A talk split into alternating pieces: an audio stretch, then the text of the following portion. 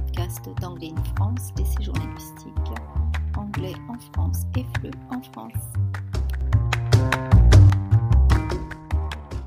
Bonjour à tout le monde, ici c'est toujours Nixon qui parle.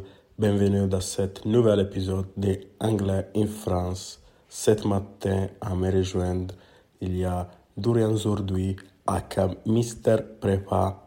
Et dans ce nouvel épisode, on va parler de son parcours scolaire, les projets Mister Prépa et il va donner nous quelques conseils pour les jeunes étudiants qui veulent aussi euh, entreprendre les classes prépa et pourquoi non les grandes écoles. Donc, quelques conseils pour suivre le même chemin qu'il a fait et pourquoi non avoir succès comme toi. Est-ce que tu peux te présenter, Dorian Salut Nixon, enchanté. Euh, donc euh, Dorian Zeroudi, comme tu l'as évoqué. Donc je suis euh, fondateur, cofondateur de Mister Prépa et de plein de grandes écoles, de médias de, référence pour les étudiants dans l'enseignement supérieur en classe préparatoire et en grande école. Et avant ça, j'ai fait euh, deux années de, de, classe préparatoire dans le sud de la France, dans une prépa qui s'appelle la Nativité à Aix-en-Provence. Euh, et ensuite, j'ai intégré EMLIAN Business School euh, et également UC euh, Berkeley euh, par la suite. Tout à fait. Euh, comme tu as parlé un peu de ton parcours, je devais te demander, regarde le parcours avant ton intégration, donc le lycée, quel lycée tu as fait? ouais. Qu'est-ce que tu as étudié aussi? Ok, bah du coup, donc j'ai fait euh, un bac ES à l'époque euh, où je passais le bac. Donc en 2017, il y avait encore les, les différentes filières. Donc un bac euh, euh option économique et, sociale parce que c'était la voie généraliste et je savais pas trop ce que je voulais faire. Donc j'ai fait mon bac dans un lycée, voilà, de, de province. Euh, pas très reconnu. Euh, et pourtant, euh, bah, à l'issue de mon lycée, les professeurs m'ont poussé, m'ont dit que voilà, j'avais un potentiel intéressant pour faire la classe prépa.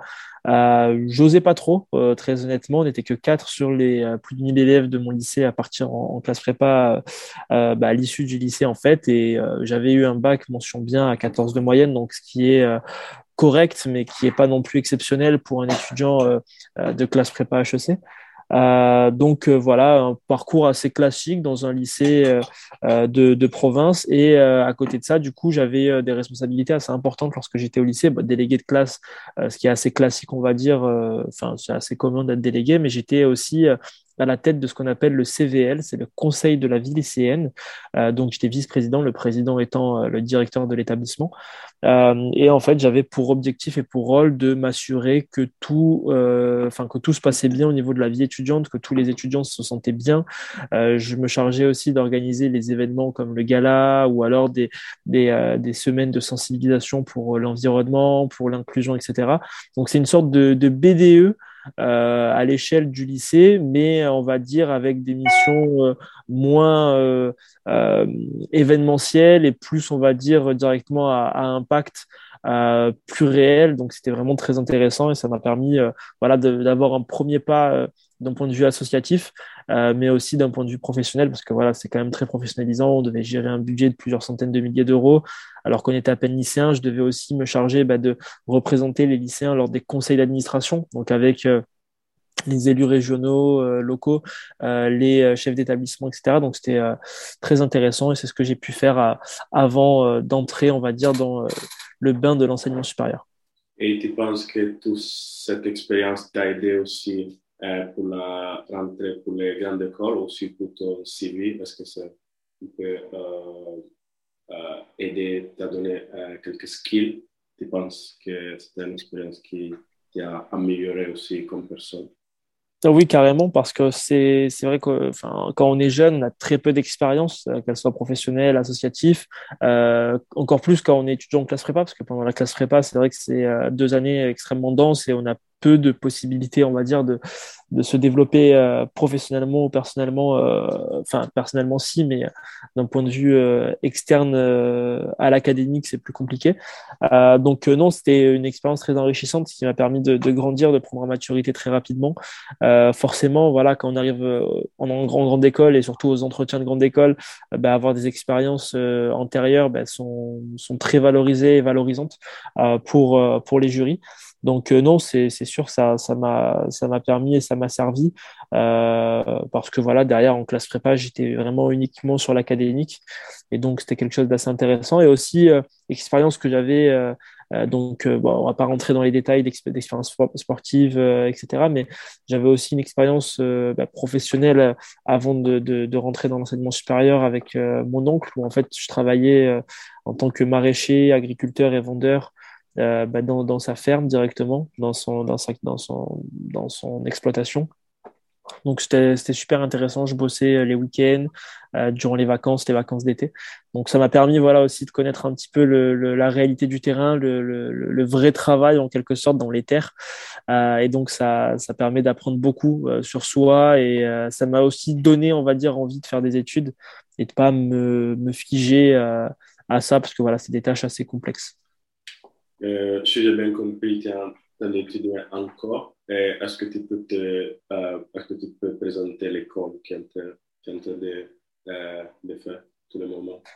Ouais, carrément. Donc, du coup, actuellement, donc là, je suis entre deux établissements. Donc, euh, en fait, après ma classe prépa en 2019, j'ai intégré le programme Grande École de Million Business School, euh, donc qui fait partie des, des 4-5 meilleures écoles à l'échelle française et 4-5 meilleurs programmes Grande École à l'échelle française.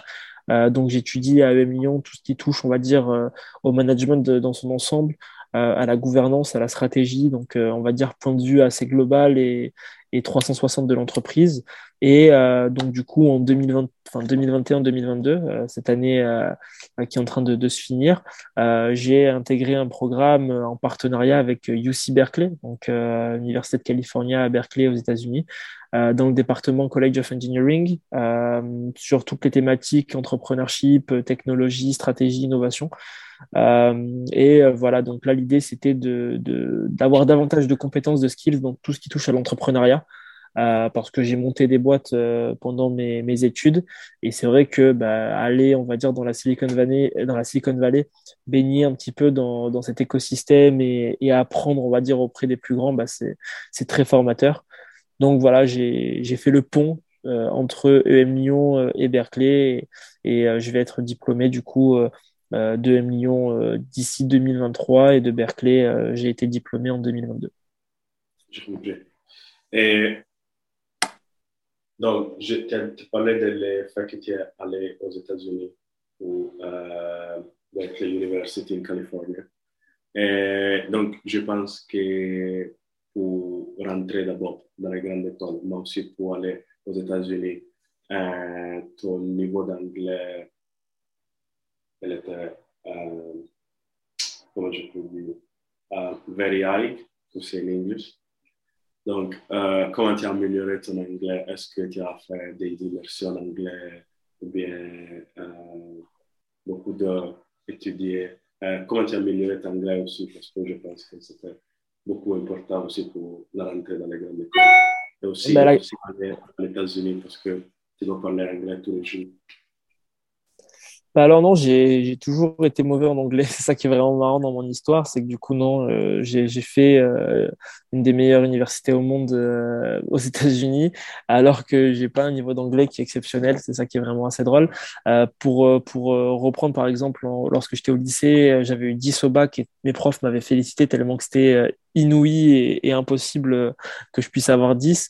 Euh, en prépa, j'étais mineur, c'est-à-dire j'étais le dernier de ma classe en anglais durant toute la première année. J'étais dans les deux, trois derniers en deuxième année. Au concours, j'ai euh, performé, j'ai eu 8 en anglais. C'était euh, c'était un peu pareil, inespéré d'avoir d'avoir une aussi bonne note en anglais. Donc certains, bah, ça va les faire sourire parce que ça peut paraître mauvaise note. Pour moi, c'était une bonne note. Après, une fois que je suis arrivé en grande école, bah, on avait la majorité de nos cours avec Lyon qui sont des cours en anglais. Donc euh, après, c'est un vocabulaire qui est différent. C'est vrai qu'en prépa, on a un vocabulaire qui est très soutenu. On a euh, voilà des ouvrages qu'on doit lire et on a des thèmes bah, basés sur des, des textes littéraires. En école, on est plus sur du business, donc c'est euh, beaucoup plus facile. On va dire, c'est du, vocabulaire qui est assez euh, récurrent, qui revient.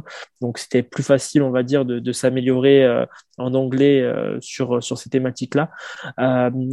Néanmoins, le plus important à mon sens, et ce qui m'a fait progresser durant la prépa et durant l'école, euh, c'est le fait en fait de maîtriser à fond les bases grammaticales. Une fois qu'on est à fond les bases grammaticales, derrière c'est beaucoup plus facile. Et après aussi, moi, ce que je faisais et ce que je fais toujours, c'est que j'ai des tournures de phrases, on va dire, que j'arrive à, à caler des, des, belles tournures de phrases qui sont assez sympas. J'avais appris notamment quand j'étais en prépa et que j'utilise de manière euh, courante lorsque je parle anglais.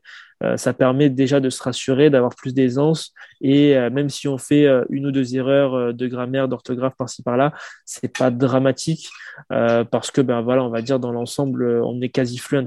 En fait, L'anglais, c'est pour moi ce qui, ce qui a fait que j'ai le plus progressé en anglais après aussi au moment de partir euh, à Berkeley aux États-Unis, parce que là, pour le coup, le niveau était beaucoup plus relevé. Forcément, on est euh, bah, confronté euh, bah, aux meilleurs instructeurs au monde dans la Silicon Valley, c'est-à-dire que bah, on parlait, j'ai eu la chance de parler par exemple au fondateur de Twitter, à la fondatrice de Yahoo, au head of Metaverse de Meta.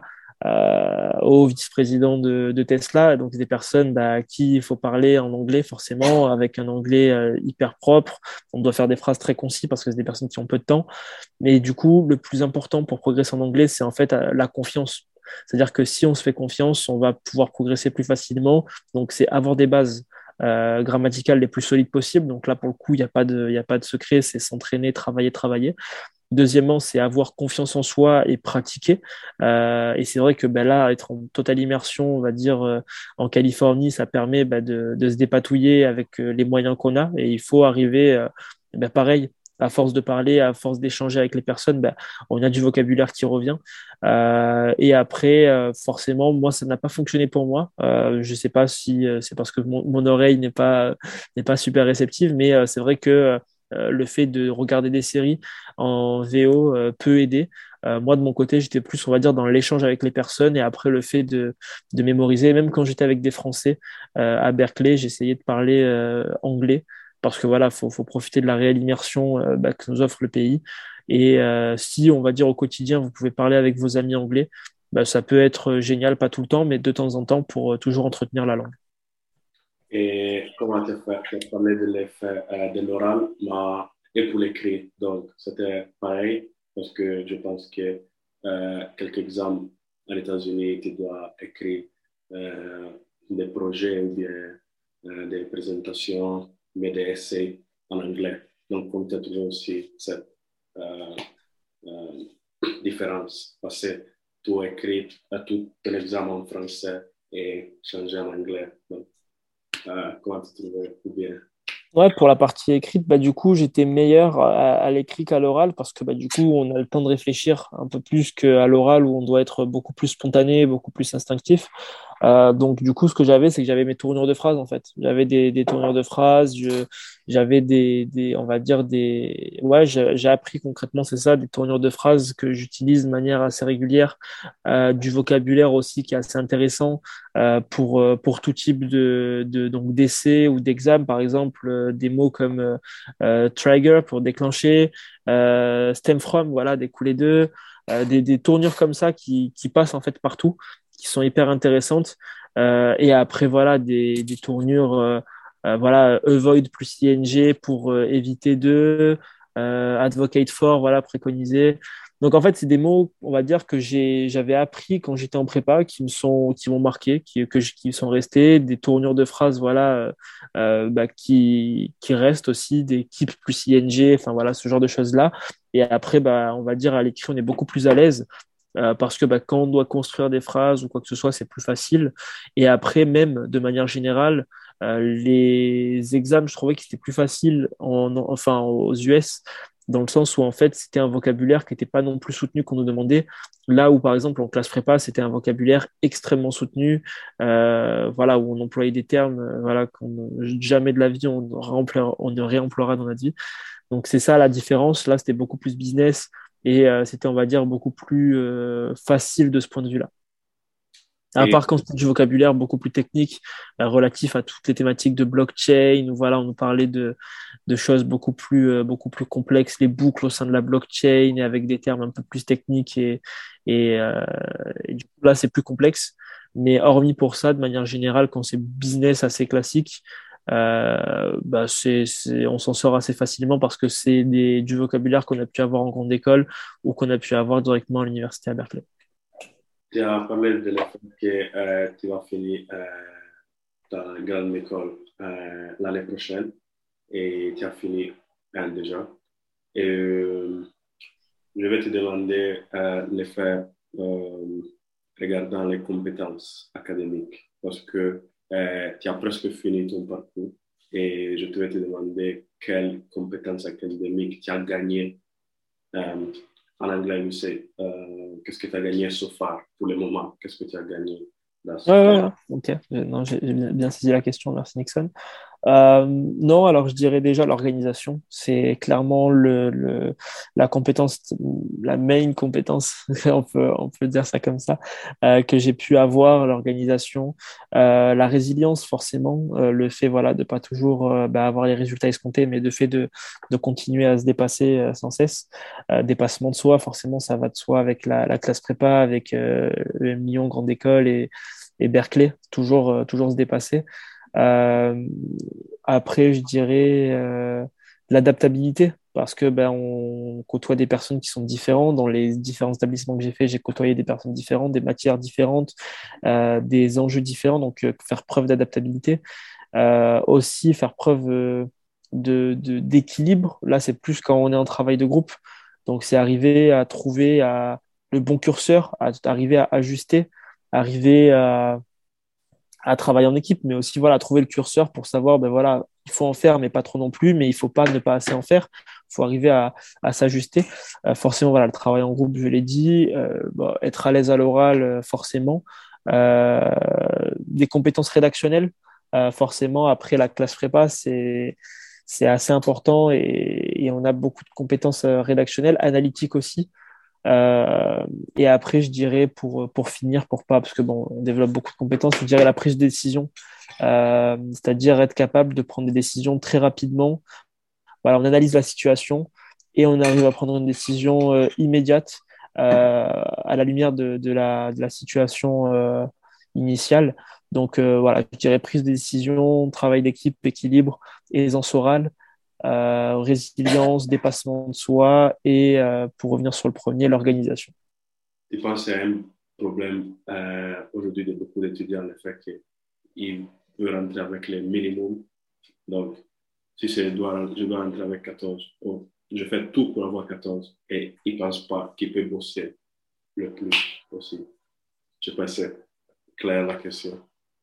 Si, si, c'est, bah, en fait, y a un mot euh, pour, pour qualifier ça, c'est, enfin, même, même, je dirais, le, le, problème, il est plus, euh, plus global, mais en gros, c'est l'autocensure. C'est-à-dire que quand il y a des étudiants qui rentrent en prépa, beaucoup se disent, euh, justement, intégrer les parisiennes, c'est un petit peu le, ou le top 5, c'est un petit peu l'objectif de tout étudiant de classe prépa. Euh, et en fait, au début, on se dit, bah, c'est facile, il faut avoir 12, 13, euh, allez, 14 pour avoir HEC, c'est facile. Euh, lorsqu'on est confronté à la prépa et aux premières notes, aux 6 ou 5 de moyenne pour les meilleurs en début de prépa, bah, en fait, on est vite confronté à la réalité des concours, parce que c'est un concours, encore une fois, ce n'est pas un examen comme le baccalauréat, il faut bien le souligner. Et bah, en fait, on remarque que c'est très compliqué d'avoir les meilleures écoles.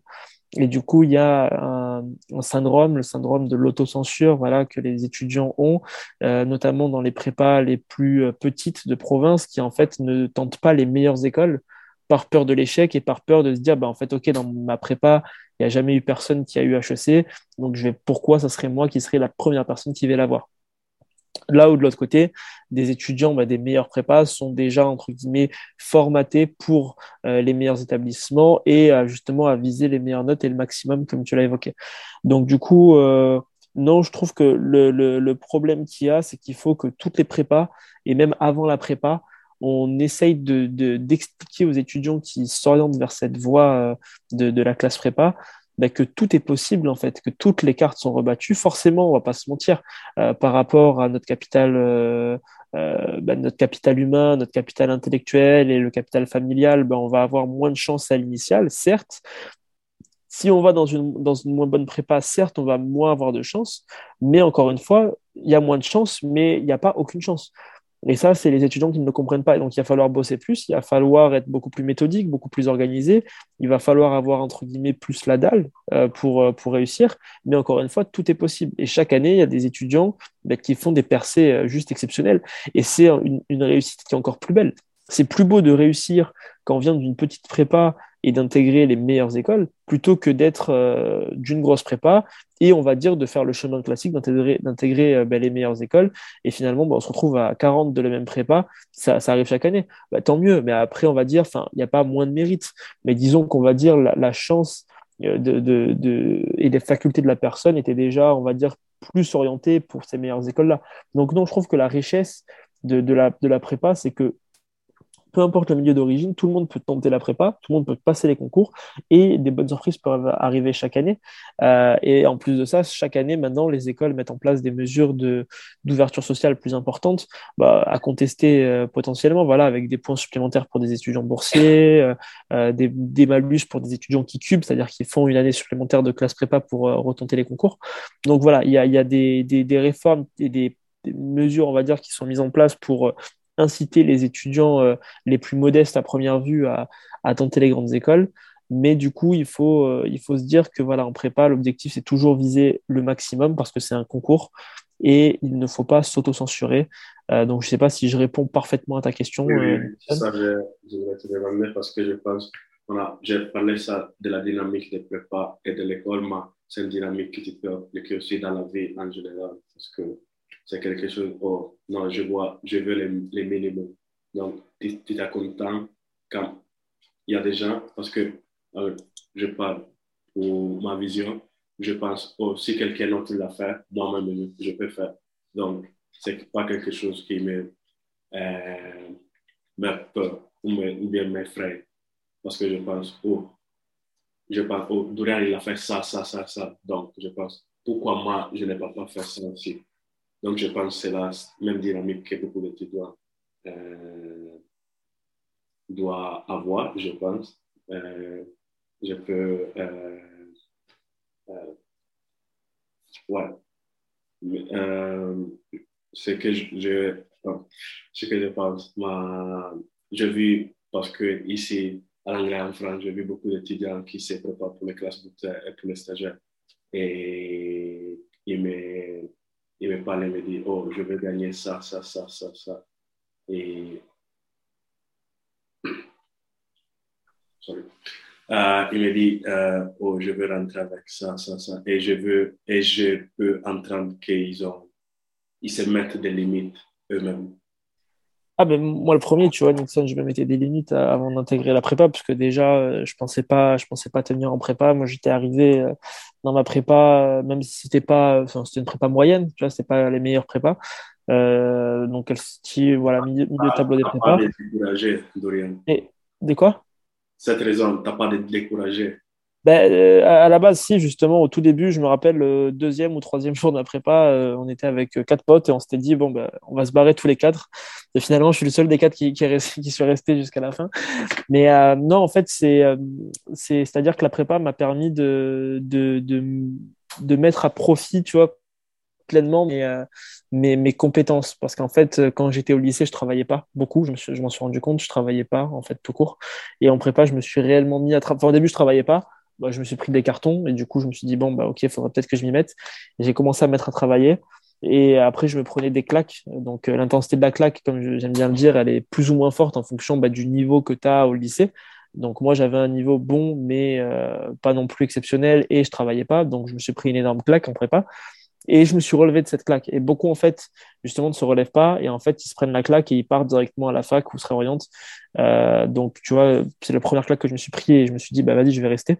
C'était surtout, en fait, par ego. Je me suis dit, à ce moment-là, il y avait, il y avait une prof de maths qui me disait, voilà, tu vas, dans deux mois, tu vas à la fac et c'est fini pour toi. Et je me suis dit, bah non, je vais lui montrer qu'elle a complètement tort. Et euh, je me suis mis à travailler, justement, à la base pour, euh, pour, bah, pour, pour cette prof. Et euh, finalement, bah, ça s'est très très bien fini. Mais il y a quand même, tu vois, cette autocensure qui est venue dans, dans, dans, mon histoire en prépa, c'est que du coup, donc, euh, pendant la, le premier semestre de première année, donc voilà, je m'adapte. Deuxième semestre de première année en prépa, j'étais euh, dans les deux premiers de la classe. En deuxième année, j'étais dans les cinq meilleurs de la classe. Mais au moment de mettre les écoles, au moment de présenter les écoles et de faire le concours, ben, j'ai pas présenté les parisiennes, tu vois. J'ai présenté que jusqu'à EDEC et Lyon. Euh, bah, que j'ai eu après euh, très largement. Mais en fait, au moment bah, de candidater, au moment des concours, je me sentais pas euh, avoir les compétences nécessaires pour avoir les meilleures écoles. Pourquoi? Parce que bah, dans ma prépa, quand des personnes avaient le top 5, c'était déjà un exploit et qu'il y avait 5 ans qu'il y avait personne qui avait eu le top 5 au moment où, j'avais eu ces, deux, ces deux admissions. Et pas de regret, tu vois, avec du recul. J'ai pas de regret parce que derrière, euh, j'ai pu développer euh, Mister Prépa et j'ai eu des opportunités avec Berkeley. Enfin voilà, c'est juste incroyable. Mais euh, c'est vrai que peut-être que j'aurais présenté les Parisiennes si ben, j'avais pas cette autocensure. Mais encore une fois, voilà, moi je me dis que si j'ai fait les choses comme ça, ben, c'est que ça devait se passer comme ça et il n'y a pas de regret à avoir et c'est pas c'est pas grave. Mais c'est vrai que voilà, c'est c'est un peu rageant de se dire qu'il fallait juste que j'ai 5 à l'épreuve de maths alors que voilà, les maths c'était quand même ma matière forte. J'ai j'ai eu euh, entre 19 et 20 à toutes mes épreuves. Il fallait que j'ai 5 pour avoir le SCP et il fallait que j'ai 6 euh, ou 7 pour avoir les secs. Euh, donc, ouais, c'est vrai que c'est un peu rageant, mais après, c'est vite oublié, quoi. Et le fait que, parce que si j'ai bien compris, euh, c'est pas tout le monde qui fait les classes prépa, parce que tu peux choisir l'université directement après le lycée ou bien faire la classe prépa pour aller dans les grandes écoles.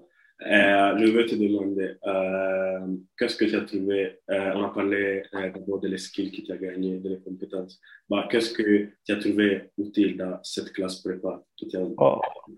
aidé aussi tellement de choses. la prépa, déjà, ça nous permet de nous connaître mieux soi-même. Ça nous permet déjà d'avoir un bagage culturel qui est énorme. Parce qu'on sort de la prépa, on connaît tout sur tout. Euh, sur, sur plein d'éléments d'un point de vue économique, euh, culture générale, euh, philosophique.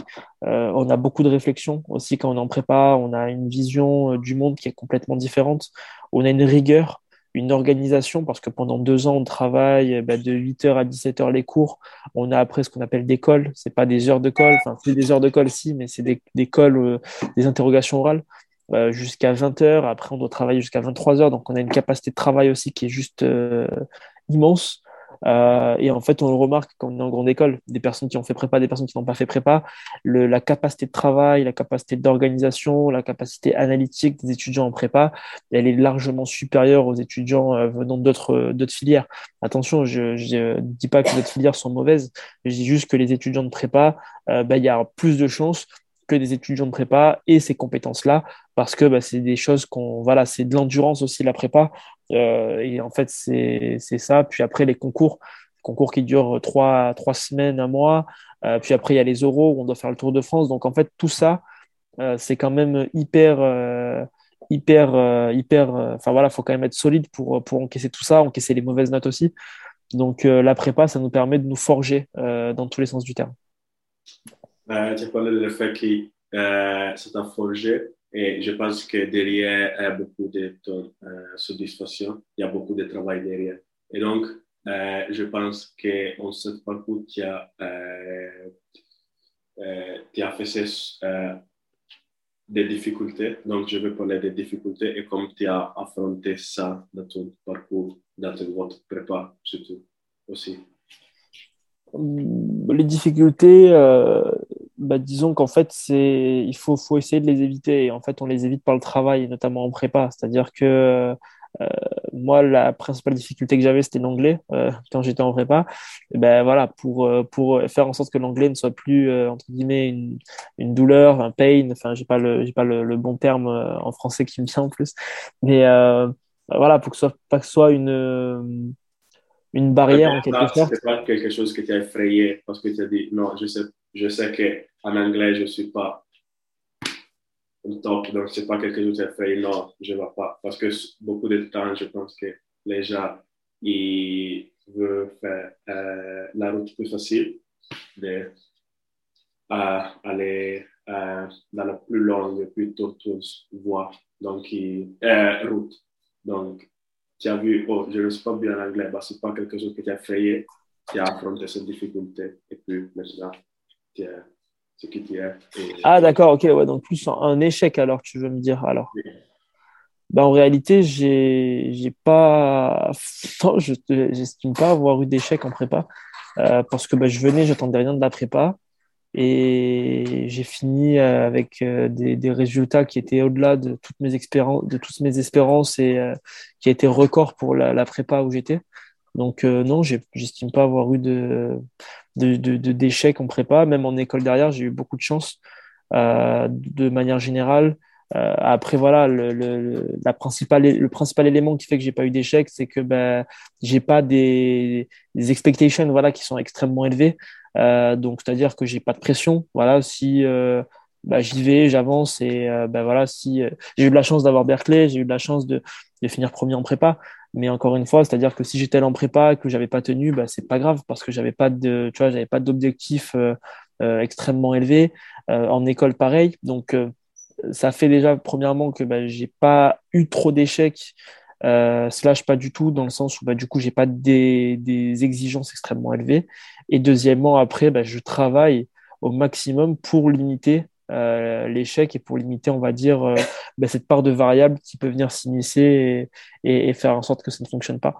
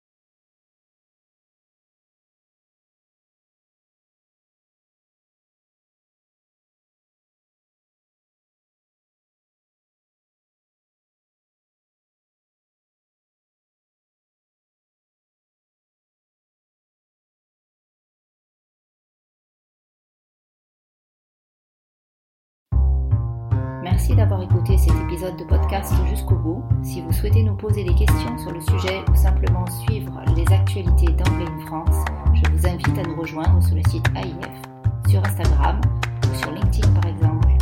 Plaisir de vous